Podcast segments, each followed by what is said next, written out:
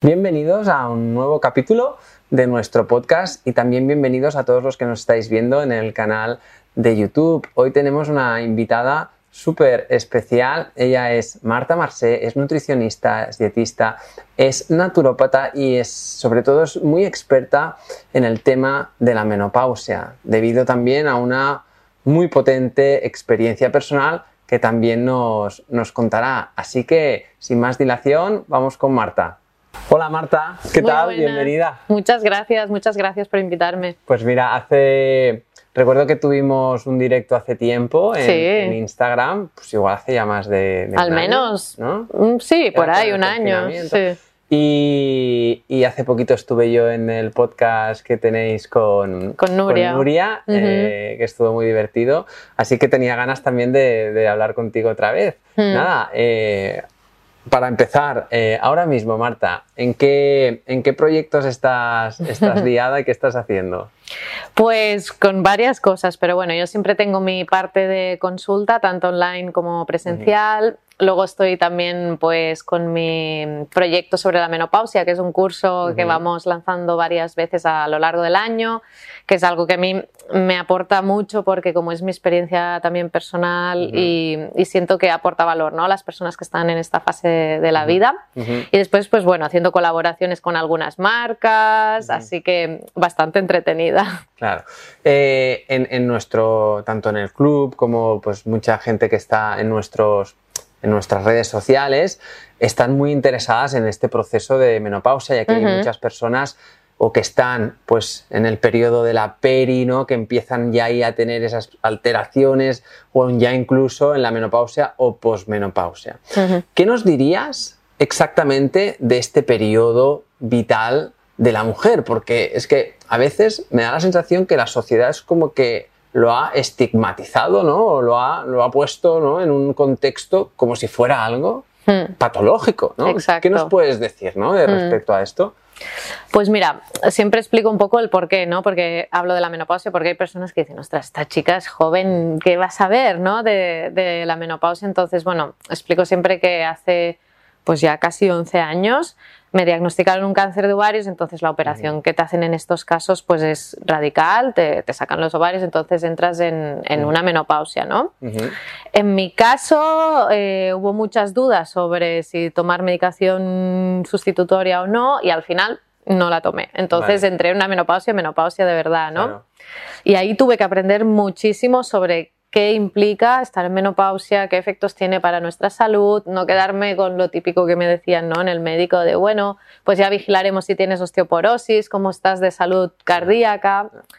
Y mm, entendí también que em, la menopausia en sí no es nada negativo, aunque la sociedad, pues por, el tema más comercial, que siempre es la mujer, pues en edad fértil, joven, bonita y poco más. Sí, todos los cánones que se han Exacto. ¿no? Y cuando sales de eso es como que ya no interesas pues esta fase se ha visto siempre como muy negativa, ¿no? Como que la mujer ya pierde su valor. Y yo la he entendido como una fase totalmente bonita y preciosa si la entendemos y la acompañamos y nos adaptamos a ella. ¿Por qué?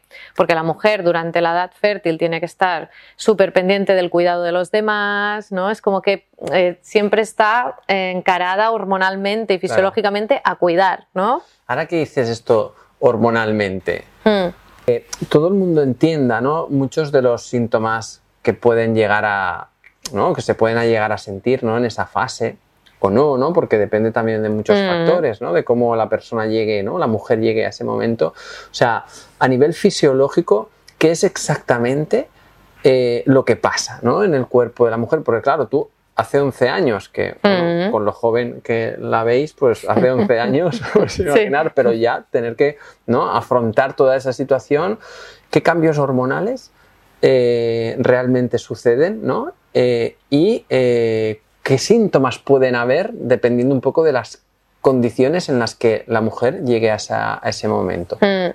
claro, lo que pasa en esta época, ya años antes ¿eh? de que la mujer pierda la menstruación, durante bastante tiempo antes, empieza a descender niveles de estrógenos y sobre todo progesterona Y mm, este descenso, claro, son hormonas que no solo tienen que ver con el ciclo hormonal, tienen que ver con muchísimas cosas, ¿no? Con la salud de los huesos, con la salud cardiovascular, con nuestra salud mental, con la de la piel, de las mucosas. Entonces, las mujeres pueden sentir muchísimas cosas, ¿no? En todas esas áreas se pueden ver afectadas, ¿no? Claro, y también hay un aumento en muchos casos de hormonas más de tipo masculino o de estrógenos que actúan como hormonas más de tipo masculino. Por eso hay mujeres que también pueden sentir pérdida de pelo más tipo androgénico, más mala leche, ¿no? Que esto lo explica mucha gente, pero ahí viene, ¿no? Que al final estas hormonas te devuelven un poco el poder o, la atención hacia ti, te hacen poner más límites, ocuparte más de ti misma, no estar tanto con los estrógenos, ¿no? que es más el cuidado, el abrazar al otro, cuidar más, sino que el andrógeno te hace decir, ostras, ahora yo, ¿no? Por eso digo que la menopausia no tiene por qué ser negativa, sino es entender en el momento en que estás y aprovechar este potencial, ¿no? Decir, pues bueno, ahora me ocupo más de mí misma, ¿no?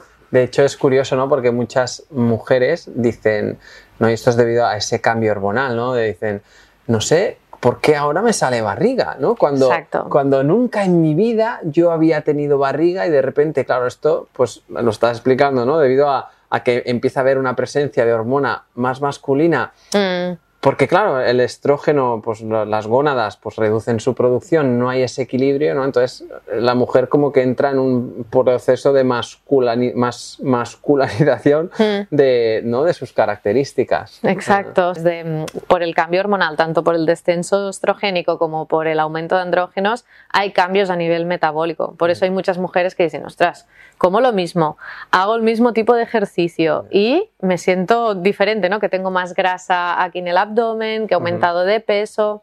Por eso creo que es un momento importante para cuidarse. También creo que la menopausia nos invita a cuidarnos, a dedicarnos tiempo y entre ello, pues a nivel metabólico, poner mm, hilo, fila a la agulla, que no sé, ahora no me sale en castellano. Poner hilo a la aguja, para mm, eso, adaptar ciertos em, hábitos de alimentación, de ejercicio, que es indispensable, en el ayuno, incluso. Mm. En, eso, ¿no? O sea, ¿qué recomendaciones podemos darle? ¿Cuáles son las áreas principales en cuanto a cuidados para, por un lado, o sea, yo lo que veo a veces es que la mujer empieza a tener síntomas de la menopausia y ahí es como que, se le despierta la lucecita de, ay, me tengo que empezar a cuidar. Hmm. ¿No? Vale, está claro, siempre es un buen momento. O sea, el mejor momento para empezar a cuidarte era hace, desde que naciste. Si no fue ese, el segundo mejor momento es hoy, ¿no? O sea hmm. que, entonces, eh, eh, claro, ¿cómo, ¿dónde son para ti los principales? Porque claro, te vemos fantástica, ¿no? Ya sé que te cuidas mucho, que hmm. cuidas todas tus áreas, pero ¿qué recomendaciones, ¿no? Podemos ver Hmm. Eh, y se puede, podemos dar a que, para que la gente, pues sobre todo, no, no, falle en ellas. Claro, pues primero, a nivel metabólico, aquí hay un error que se hace mucho, que es que se empiezan a hacer dietas muy restrictivas, muy hipocalóricas, y realmente uno de los cambios que hay en el descenso hormonal es que también el cuerpo entiende que hay un déficit de energía a nivel central, ¿no? Entonces, sí le sumamos una dieta muy hipocalórica, más estrés, más, estrés, más sofocos, mm. Más incluso guarda de grasa porque el cuerpo se siente que está en, un momento de estrés, ¿no? Entonces, yo creo que hay que hacer un tipo de alimentación, sobre todo antiinflamatorio, con muchas grasas saludables, que las mujeres le pillan mucho miedo y es que tendría que ser lo contrario, porque para la piel y las mucosas también es muy importante. Muy vegetal, con muchos antioxidantes también del mundo vegetal. Y sobre todo, evitar em, los azúcares un exceso de cereales, de carbohidratos sencillos, ir más hacia alimentos más integrales, ¿no? Mucha verdura, mucha hortaliza, grasas saludables, eso para empezar, ¿no? Y no ir a la típica dieta súper restrictiva de pasar hambre porque puede acrecentar la sintomatología. De hecho, he tenido muchas pacientes que han perdido la salud de sumar menopausia y este tipo de, dietas, ¿no? Claro, en este sentido es sobre todo evitar esos picos de insulina que producen todos estos alimentos tan procesados Exacto. que al final el exceso pues, de insulina pues, va a estar en un entorno, va a hacer que generemos un entorno más inflamatorio, ¿no? un entorno que nos cueste regular ¿no? la gestión del hambre Exacto. y muchos otros factores. Entonces, en ese sentido sería pues, una alimentación más moderada a nivel de carga glucémica, Es ¿no? totalmente. A nivel de glucémica. Y, y claro, aquí, ¿qué papel puede representar el ayuno? Porque muchas eh, mujeres me dicen, oye, ¿es saludable hacer o puedo hacer ayuno, eh, ayuno intermitente? ¿O puedo tal cuando tengo, estoy en el proceso de la Mm. menopausia? Porque aquí hay que, o sea, el ayuno no quiere decir que, para que lo tengamos claro, no quiere decir que sea una dieta hipocalórica. Para nada, ¿eh? Para sea, al final nada. estamos hablando de un descanso Digestivo, sí, que sí. seguro que tú, pues por tu experiencia, nos puedes explicar, ¿no? Mm. ¿no? En esta fase, qué papel puede eh, representar el ayuno. Mm. Para mí hay dos cosas claves. Una es la- el ayuno intermitente como una herramienta súper eficaz eh, a nivel metabólico en menopausia, por eso, ¿no? Porque optimizamos la flexibilidad metabólica, ayudamos a que ese cuerpo, ¿no? Que a lo mejor le cuesta un poquito más, ¿no? Metabolizar bien los glúcidos, pues, ostras, ah, diga, ah, es verdad que yo tenía unos depósitos por ahí que puedo utilizar, ¿no? Y que se haga mucho más óptimo ahí. Por lo tanto, me parece una herramienta súper interesante. Además, es lo que decíamos, no tiene que ver con una dieta hipocalórica. O sea, en la ventana en la que La comes, gente confunde mucho, se piensa que ayuno es pasar Salta- hambre, saltarse comidas. Ayuno es, eh, exacto, saltarse comidas, ayuno es eh, reducir la ingesta, o sea, es una estructuración de dó- dónde haces tus ingestas y aparte es súper interesante el descanso de todo el sistema digestivo para lo que decías de la regeneración de las mucosas, ¿no? Exacto, totalmente. Eso y, y luego también es verdad que dentro de la ventana de ingesta tampoco estar todo el día picoteando. Eso también es muy importante. En menopausia encuentro que Mm. tres comidas, por ejemplo, está súper bien, es fácil tener los nutrientes que necesitas, poner variedad y no picar, ¿no? Son dos cosas que creo que ayudan muchísimo y la mayoría de mujeres en esta etapa y en general también, cuando empiezan a mm, comer así, dicen, ostras, es que claro, he descubierto el tener hambre, ¿no? Y comer con hambre. Claro. Y esto Mm. está genial porque ahí la digestión también es mucho más óptima. Una cosa creo que es muy interesante que dices y, y hablabas de las grasas, porque hay la fobia, ¿no? A la Total. grasa, ¿no? La grasa tiene muchas calorías. Es que hay que abandonar, ¿no? De la mente ya ese concepto. Lo importante es no llegar a picos de insulina altos. Hmm. La grasa no tiene azúcares, no te va a producir ningún nivel alto de glucemias ni de insulinemias y esto va ¿no? a favorecer mucho ese estado de reducir esa inflamación de bajo grado que muchas veces hay detrás de procesos o de cuando la mujer entra a la menopausia, si entra con una inflamación, claro, los síntomas son, se disparan. Mm.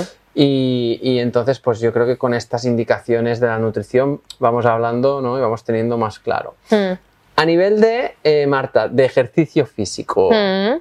claro, muchas mujeres vienen, uy, es que no, no puedo hacer impacto por mis huesos, por no sé qué, claro, es que la fuerza me han dicho con cuidado, que me puedo lesionar, qué tal. Claro, para, muestra un montón, ¿no? Lo que, las, las palizas que se ve aquí Marta con las carreras de obstáculo, pues imagínate, todo lo que acabo de decir se lo pasa por, por ahí. ¿no? Totalmente. Entonces, ¿qué nos puedes contar de esto? Yo creo que en este sentido falta actualización, sobre todo del sector médico más alopático convencional, porque si dedicaran un tiempo a ver la evidencia científica actual sobre osteopenia y osteoporosis, verían que el impacto es súper necesario. Evidentemente hay que mirar cada caso, pero que es importante y que es uno de los estímulos más interesantes para la formación de hueso que el ejercicio de fuerza es indispensable para aumentar nuestro volumen óseo también, que la masa muscular es indispensable para la salud metabólica, que actúa prácticamente como un órgano más metabólico, así que es indispensable. O sea, yo pienso que quedarte con caminar o dar paseos en la menopausia es de las cosas mm, peores que podemos hacer. O sea, que hay que, Sí, que darle que te- caña. Que Sí, te sí. tienes que quedar relegada ahí a, a eso, a los paseitos y no. Para nada. Y he tenido casos ¿eh? de mujeres que tenían osteopenia que se han puesto a entrenar, a hacer ejercicios de fuerza, mm. salir a trotar o a correr o, en los mismos ejercicios a hacer saltos o lo que sea y a mm. la siguiente densiometría ya no tenían osteopenia. Y de hecho mm. es que hay un montón de evidencia. Me, me, extraña, ¿no? Cuando les dan esas indicaciones porque digo, ostras, es que aquí falta muchísima actualización. Marta, tú desde hace 11 años tienes una menopausia inducida ¿no? Eh, por, por, el problema de salud que tuviste. Eh, entonces, dinos cómo es un día tuyo.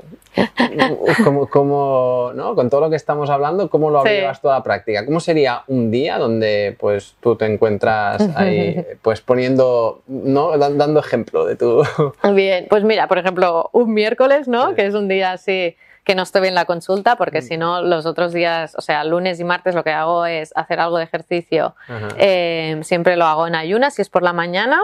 Normalmente los miércoles es el día que entreno obstáculos, entonces voy a entrenar a las 9 hacemos una hora y media de obstáculos con fuerza y también a veces corremos un poco. Después, siempre lo hago en ayunas porque para mí es algo que me ayuda muchísimo tanto en el rendimiento deportivo como en mi salud.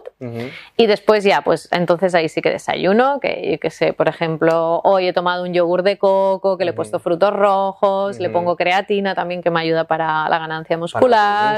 Exacto. Luego ya, pues trabajo un rato, como el mediodía, que siempre intento hacer pues platos así con... Yo soy vegana también, pero es por motivos éticos también. Entonces, pues muchas verduras o legumbres o proteínas vegetales de algún tipo. Grasa siempre le pongo un montón, pues o aguacate o aceitunas o lo que sea. Luego, yo soy de siesta, a mí siempre me gusta mucho, 10 o 20 minutos. Trabajo un ratito más por la tarde y luego los miércoles a la noche salimos a correr. Entonces es mi día de entreno fuerte de, correr a las 7 que salimos en grupo. Y luego a la vuelta pues cenar, eh, intento siempre hacer desconexión digital de pantallas para favorecer el sueño, que es otra de las cosas que también le puede cambiar a muchas mujeres. Sí, es lo que te iba a preguntar, ¿no? La alteración del sueño, ¿no? Hmm. Como, es, es, alguno de los síntomas, ¿no? Sí. Porque, claro, el estrógeno regulado ayuda a la inducción de la melatonina, a, que los ritmos circadianos estén, ¿no? Pues, hmm. eh, más coordinados. Este, este punto, ¿cómo lo, ¿cómo lo abordas? En mi caso, yo es una de las cosas que sí que he tenido temporadas de afectación del sueño, sobre todo en ese momento de cambio entre melatonina y cortisol, sí he estado bastante estresada a las 4, me ha costado mucho más dormir. Pero noto muchísimo, sí, eh, a partir de las 8 no miro pantallas. Esto me afecta mucho y en general creo que es algo, claro, te corta mucho la segregación de melatonina. Entonces intento no móvil, no tablet, no ordenador, no trabajar. Es eh, entrar ya en un ritual, ¿no? Pues Exacto. más de, ir, de, ir, de ir bajando revoluciones. Exacto. Luces cálidas en casa, Vivo en una casa de madera que también invita mucho ¿no? a esta luz más cálida. Intentar ir a dormir pronto. Duermo mejor si me voy a las 11 o a las 10 y media que si me voy a las 12. Eso lo tengo clarísimo. Entonces intento aplicar todos estos hábitos porque sé que dormir bien o no afecta mucho a todo el resto, a energía, a las mujeres que tienen sofocos también, a todo, al hambre, a las sensaciones de hambre o no, es que afecta a todo. Sí, es que el hecho de despertarse por la noche, muchas veces, claro, el estrógeno ayuda a regular la temperatura. Mm. Entonces, eh, claro, en, todo el proceso de la peri, ¿no? meno, pos, eh, este desequilibrio o la bajada de estrógenos, para dormir, el cuerpo necesita bajar unos grados. ¿no? O sea, por eso se recomienda también la habitación que esté más fresca y demás. ¿Qué pasa? Que, claro, al no tener unos estrógenos equilibrados para regular la temperatura, empieza a subir la temperatura mientras está dormida la mujer, nuestro centro nervioso, el sistema nervioso central detecta como que el cuerpo está aumentando la temperatura y piensa que se está haciendo de día. O sea, hmm. que es hora de levantarse, ¿no? Y se desata ¿no? el, calor, ¿no? Para intentar, pues, hmm. poner a activar el cuerpo y, ¿no? Y, entonces, pues bueno. Entonces, toda esta situación, pues también todo lo que explicas de ese ritual, ¿no? Y, de, hmm. ir ayudando, ¿no? Al cuerpo a, concienciarse para que la melatonina esté bien activa, creo que. Sí, y cenar prontito, cenar ligero, porque si hacemos grandes cenas que aumentan mucho el calor para aumentar la digestión, pues estamos también dificultando todo este tema. Pues eh, genial, Marta, un placer hablar contigo. ¿Dónde te podemos, ¿no? para los que nos esté viendo, que alguien no te haya conocido ahora mm. eh, eh, de nuestra comunidad, mm. si quieres saber más de ti, dónde te puede encontrar, por dónde andas? Pues por Instagram me encuentran como Marta barra baja Marce, M-A-R-C-E, o bien en martamarce.net, también en YouTube. Así que por varias vías me pueden encontrar.